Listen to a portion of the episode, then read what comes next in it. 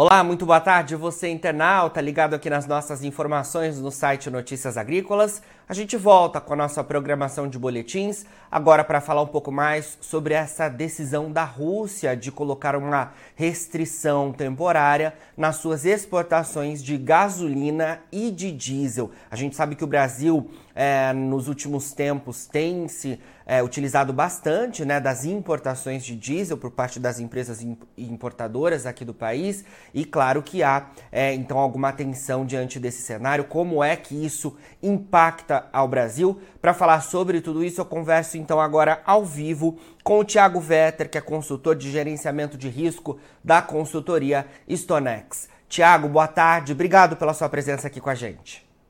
Uma boa tarde, eu que agradeço. É um prazer estar aqui e conversar com vocês. Eu estou à disposição aqui para falar sobre esse tema. Prazer é nosso, Tiago. Bom, vamos lá. A Rússia hoje, né, é um dos maiores fornecedores de diesel no mundo, mesmo diante é, da guerra, né? Ela tem esse papel de destaque e um dos principais produtores de petróleo no mundo. É, e anunciou, então, como eu disse, né, nesta quinta-feira, essa decisão de impor uma restrição temporária à exportação dos derivados da gasolina e do diesel. O que, que isso uhum. representa, Tiago, na sua visão? Perfeito. Eu acho que é o, o, importante é a gente começar a analisar né, a razão dela ter feito isso, é, o porquê dela ter feito isso. É, a Rússia, nesse momento, ela está com algumas indisponibilidades em termos de refinarias, ou seja, as refinarias da Rússia estão num alto volume de manutenções. Isso diminui o excedente produtivo que ela tem, ou seja, aquilo que ela tem disponível para exportação. Isso casa também, nesse momento, com um momento de alta demanda da Rússia. Ela tem uma demanda para quê? Para a colheita da safra dele. Então, é, como a Rússia está passando por esse momento né, de baixa disponibilidade e uma alta demanda para colheita, ela decidiu que faria esse banimento de exportações.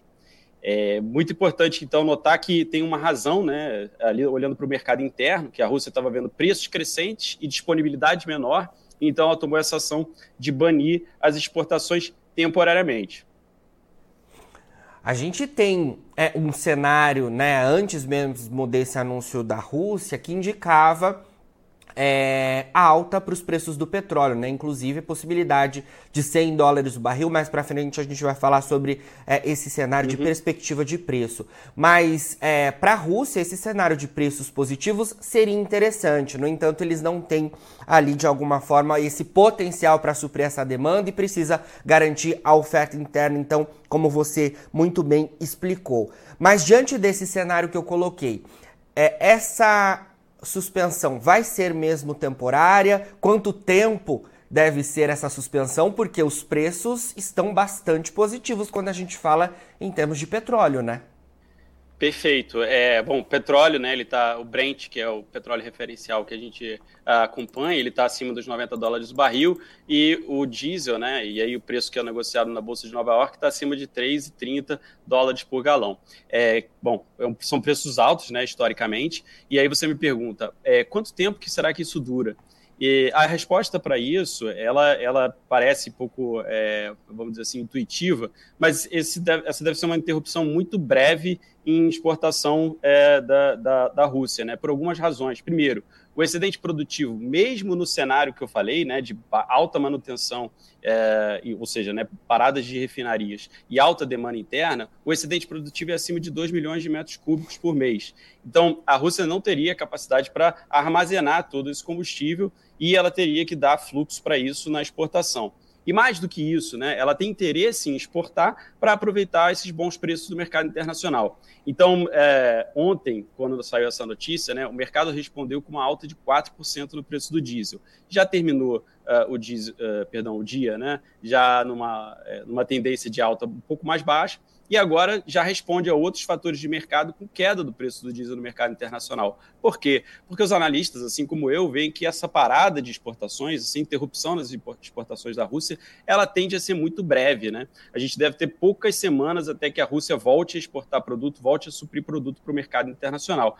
Em força do, do que? Né? Ela ter baixa capacidade para armazenar o excedente produtivo e ela tem interesse também nas divisas que ela vai conseguir na exportação do produto. Então, uh, o ponto principal para mim é: deve ser uma paralisação breve nas exportações da Rússia. E aí, olhando aqui para o Brasil, né, a gente pode ter uma diminuição da disponibilidade de produtos chegando aqui em outubro e novembro, mas a gente não vai ter uma interrupção uh, de longo prazo né, desse fluxo de produto pode precisar, nesse período né, que eu falei, outubro, novembro, recorrer às fontes mais tradicionais de importação de diesel, ou seja, ao Golfo Americano, por exemplo, ou as alternativas como a Índia, mas a gente não vai ficar sem suprimento para diesel. Né? Existe mercado internacional fora da Rússia.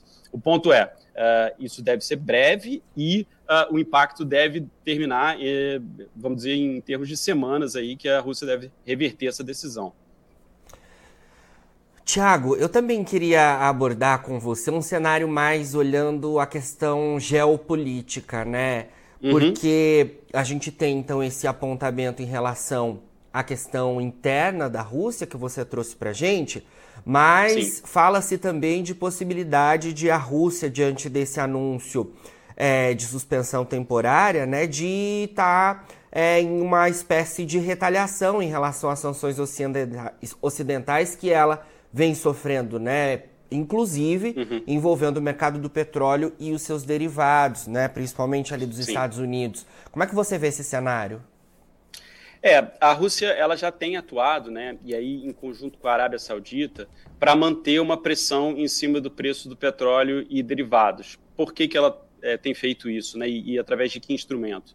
Ela tem feito isso principalmente para é, ter uma balança comercial positiva, né, poder vender esse petróleo e derivados, como você tinha dito antes, né, a Rússia é um grande produtor de petróleo, ela produz mais de 10 milhões de barris por dia, que, ou seja, um volume bastante significativo de, de petróleo e de derivados também. Uh, então, ela tem interesse em manter preços pressionados aqui no, no mercado internacional para conseguir mais divisas na exportação.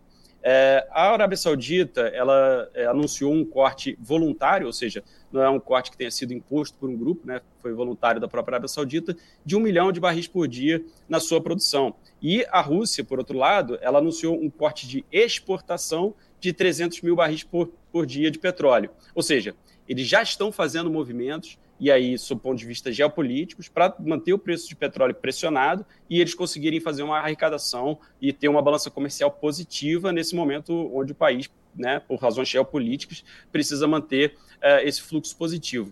Então, uh, é possível né, a gente conjecturar que esse anúncio feito pela Rússia de parar as exportações de, de diesel também tenha sido feito com alguma estratégia de continuar mantendo a pressão de preços durante esse período.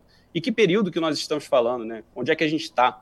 A gente está num período onde a demanda no hemisfério norte tende a crescer, a demanda na Europa e nos Estados Unidos, em função da necessidade deles de diesel uh, e de outros combustíveis também, né? Também de gás, para calefação, né? É um período onde no hemisfério norte a gente vai ter o inverno e, portanto, uma alta de demanda.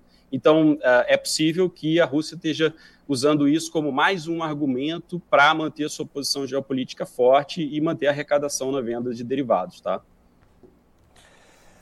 Com certeza. Tiago, eu também queria que você falasse para gente sobre esse anúncio de restrição que envolveu algumas exceções, né? E o Brasil uhum. não está nessa lista de exceções, né? Então, é, o Brasil não poderia receber essas exportações a partir de agora. É, a gente sabe que o cenário no Brasil em relação ao diesel é de atenção, né? A gente já se falou algumas semanas em relação a isso, né? Porque a gente tem aí a safra tendo início, né? A gente vai começar logo mais a colher essa safra e precisa escoar. Então há muita atenção ao diesel, que é um produto de extrema importância para as lavouras brasileiras. Você uhum. comentou, né, em relação também ao prazo que não deve ser muito longo, mas a gente também achava, né, que a guerra entre a Rússia justamente e a Ucrânia iria durar também pouco tempo e já se vão aí mais de um ano, né? É, uhum. Como é que você vê esses dois cenários que eu trago, né? Essa, esse possível impacto para o Brasil nas exportações e esse tempo mais longo, né? Há possibilidade da gente ter aí o país sendo, sofrendo alguma restrição? É, o, o, primeiro ponto, né, em relação aos impactos, o Brasil ele era bastante, tem sido, né, bastante importante é, como destino de exportação para a Rússia. É, e, de fato, é o segundo maior destino de exportação, se a gente avaliar o período do segundo trimestre aqui desse ano, né? É, foi, o, o, Brasil foi o segundo destino de exportação da Rússia. Mas a Rússia é, né, decidiu manter o Brasil fora da lista ali dos países que ela resolveu uh, manter a exportação. Ela resolveu manter a exportação para alguns poucos países da antiga União Soviética que ela tem laços diplomáticos fortes, tá? Então foi Bielorrússia, Cazaquistão, Armênia e Kirguizistão. Kirguistão. Uhum. É, esse é difícil. Mas o ponto é o seguinte: é, é, são países pequenos, com demanda pequena e que ela tem relação diplomática longa, tá? É, e aí, o que, que o Brasil pode fazer nesse cenário, enquanto perdurar essa proibição de exportação por parte da Rússia? Ela pode buscar essas fontes alternativas. Né? Ela vai buscar é, diesel, por exemplo, no Golfo Americano, onde sempre foi, antes da, desse momento geopolítico diferente, né, antes da guerra entre a Ucrânia e a Rússia uh, onde o Brasil teve a maior fonte de, de importações. Se a gente olhar para o ano de 2022, mais de 60%, na verdade até próximo de 70% das importações de diesel brasileiro eram vindo do, dos Estados Unidos. Então a gente tem outras fontes de suprimento. É, não é um cenário onde a gente possa falar de desabastecimento em função dessa saída da Rússia uh, aqui do Brasil. E sobre o prazo, você mencionou né, o prazo da guerra, era também esperado um prazo curto. Uh, eu vejo uh, outros fatores, né, uh, diferentes da guerra, que tem aí fatores geopolíticos, como é que caminha o campo de batalha, é uma coisa muito mais difícil. A gente vê fatores muito mais práticos e de mercado para que a Rússia retorne essa decisão, ou seja, desfaça essa decisão de proibição e que são propriamente relacionados à guerra. Tá? Ela tem muito interesse em exportar esse diesel. Ela não está exportando para a Europa, né, que baniu as, as importações vindas da Rússia, mas ela está exportando para outros países e ela tem feito uh, divisas importantes. Então, do ponto de vista estratégico para a Rússia, é importante manter essa exportação. Fazer esse anúncio de, de banimento de exportação ajuda a manter os preços pressionados, sim, mas no final das contas ela tem interesse em receber as divisas e em continuar tendo a exportação para manter o seu fluxo uh, cambial né, e o seu fluxo de divisas positivo. Então, eu acho muito improvável. E, e, e digo isso uh, analisando o mercado, né? Acho muito improvável que isso dure mais do que o tempo de semanas, tá? A gente em semanas deve ver a reversão desse quadro. Perfeito. Também queria falar sobre o impacto dessa decisão aos preços porque uhum. você já comentou um pouquinho, né? Quando a gente fala em termos de mercado do petróleo, né? É, a gente teve um mercado é, reagindo, claro, fortemente a essa decisão na quinta-feira, mas depois amenizou é, um pouco é, o cenário. E hoje a gente tem, por exemplo, o petróleo operando, o Brent operando ali próximo da estabilidade, o WTI com uma leve alta de um pouquinho mais de meio por cento. Eu não tenho aqui os dados do diesel, até queria que você passasse para a gente. Como é que o mercado, uhum. tanto do petróleo quanto do diesel, está reagindo a, a, essa decisão nesta sexta-feira, né? Com o mercado já mais, é, de alguma forma, ciente de como será essa restrição e, e, e, essa percepção mesmo que você tem de que não deve durar muito tempo, até porque não é interessante mesmo para a Rússia. É, o, o, mercado já vinha, né, há algum tempo aí, eu vou dizer desde meados de maio, precificando que, que cenário? O cenário de baixos estoques no mundo, tá? A gente acompanha aqui estoques em algumas regiões, olhando, por exemplo, para os portos de Amsterdã, Roterdã e Antuérpia, portos, portos importantes da Europa, a gente já viu o estoque baixo há algum tempo e aí era importante para a Europa recompor esses estoques, né? É, a, a, a, tempo aí de, de, fazer o consumo que a gente conversou aqui no hemisfério norte, no inverno do hemisfério norte, mas a gente já vê esses estoques mundiais baixos há algum tempo. Então, o preço já estava pressionado antes dessa notícia. Aí você me pergunta, como é que está reagindo o mercado hoje? Hoje o mercado já passou a página, já virou a página e já está olhando para outros fatores. Por exemplo, né, a gente está olhando aqui para as notícias de que o Fed, o, o, Banco Central americano, deve manter taxas de juros altas por mais tempo até que reduza a inflação. Isso é baixista para consumo sendo baixista para consumo, o mercado já está reagindo a um outro fator. Ele já virou a página em relação a essa questão do diesel russo, já fez a sua leitura de qual vai ser o impacto e está olhando mais para fatores novos já, tá? É, em relação à precificação, hoje o, o diesel ele está uh, é, no primeiro vencimento aqui, de outubro, cotado a 3,32 ou 3, próximo de 3,33, na verdade, dólares por galão. É, e caindo, né, desde ontem, desde a da abertura do, do, do dia, em 1,21%. O que, que eu estou dizendo aqui, né? É, o fator que a gente está conversando, que foi essa proibição da Rússia, foi sentido ontem e aí o mercado já virou a página, já está olhando para outros fatores mais relacionados, por exemplo, à demanda e, e já está seguindo seu rumo de precificar fatores diferentes. Ou seja, está é, tá muito bem absorvido pelo mercado já esse ponto, tá? E aí a gente deve ter a reversão, como falei, da, da decisão, é, minimizando aqui os possíveis impactos sobre preço é, e aí dentro desse horizonte de semanas. Tá certo. Para a gente finalizar, então, Tiago, é, queria saber as perspe perspectivas de vocês da Stornex diante desse uhum. cenário, claro, em relação à, à, questão da Rússia, mas também dessa questão dos estoques também. É, a gente tem um cenário de demanda que ainda é incerto, né? Mas que me parece que a, a China tem dado sinais importantes aí de, de um restabelecimento. É, como é que fica, então, a, a percepção em relação ao mercado do petróleo à frente? A gente pode ver o mercado voltando ali uh, mais próximo dos três dígitos na visão de vocês? É, é para que se consolidasse esse, essa visão de um, é, de um petróleo acima de 100 dólares o barril, a gente teria que ter, na nossa opinião aqui, outras notícias a respeito de demanda, e você falou muito bem sobre a China. Né? O mercado é, ainda tem bastante incerteza sobre a capacidade da China de crescer em relação à sua economia, né? e onde cresceria também o consumo de petróleo para o seu mercado doméstico. Nesse momento, a, China tem estado mais ativa como, uh, vamos dizer, uma refinadora para exportação de produto, não tão voltada assim para o seu mercado doméstico, nos derivados de petróleo, porque a economia está fraca, está né? Tá relativamente fraca em relação ao que, o que era esperado. Se a gente tiver notícias novas da China que venham com uh, fortalecer essa visão de uma China com alto consumo, né, com uma retomada de crescimento, a gente poderia e, e, ter esse aumento acima de 100 dólares por barril. Por enquanto, não temos é, essa visão, tá? Então, a, a, visão que a gente tem nesse momento é que a gente não chega aos 100 dólares por barril é, no Brent, né, até o final do ano, e, é, embora a gente tenha a continuidade dos preços, por exemplo, do diesel pressionados, nesse patamar onde a gente está, a gente não, não vê um cenário crescente uh, de preços uh, para o Brent, né, para o petróleo, uh, sem que a gente antes tenha outras confirmações importantes sobre a China, que, na nossa visão, ainda não demonstrou estar se recuperando como esperado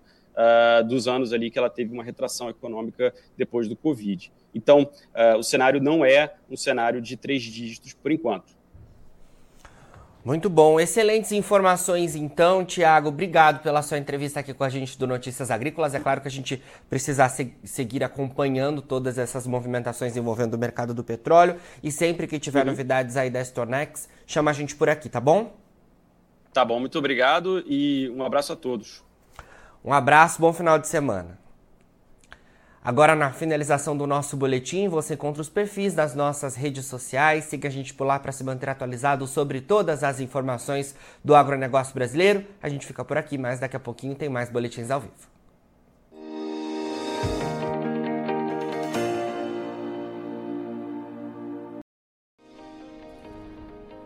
Inscreva em nossas mídias sociais no Facebook Notícias Agrícolas, no Instagram arroba Notícias Agrícolas e no nosso Twitter arroba Notiagre. E para não perder nenhum vídeo, não se esqueça de nos acompanhar no YouTube e na Twitch Notícias Agrícolas Oficial.